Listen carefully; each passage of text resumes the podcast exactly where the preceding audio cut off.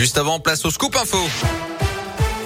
Et l'actu en Auvergne avec vous, Colin Cotte. Colin, bonjour. Bonjour Yannick, bonjour à tous. À la une, cette alerte lancée par le département du Puy-de-Dôme. Certains usagers reçoivent des mails frauduleux en ce moment indiquant que le service santé et conseil du département a mis en place une complémentaire santé pour tous les habitants.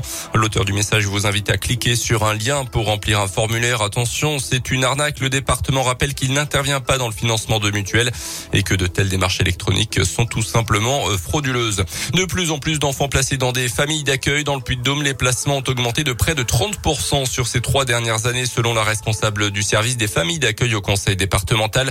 Il faut donc recruter de nouveaux assistants familiaux pour répondre aux besoins, d'autant plus que la majorité de ceux qui travaillent déjà pour le département vont partir à la retraite dans les prochaines années. Au total, 23 nouveaux assistants ont reçu leur attestation de fin de formation hier à Clermont. Parmi eux, Alain Lotte, qui après une longue carrière de travailleur social, accueille un garçon de 10 ans et une fille de 6 ans. On l'écoute. On les accompagne au quotidien, du lever le matin euh, jusqu'au coucher le soir, euh, la toilette, les emmener à l'école, euh, faire les devoirs ensemble. On va aussi partir en vacances ensemble, une semaine à Argelès, en mobilhome, toute la vie, comme avec ses propres enfants, quoi. Parce que bon, ils ont été chahutés, enlevés des parents, des fratries, des fois. il y a quand même de la souffrance, hein, c'est sûr.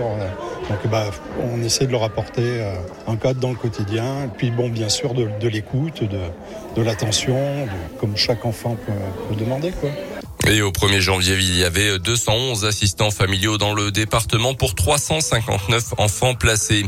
Une grève annoncée à partir de demain au CHU de Clermont. Les auxiliaires puéricultrices infirmiers des services de réanimation pédiatrique notamment seront en grève reconductible pour protester contre des conditions de travail jugées délétères. La CGTFO et le syndicat Sud revendiquent notamment le remplacement de toutes les absences permettant une prise en charge adaptée des enfants ainsi que le recrutement de personnel supplémentaire.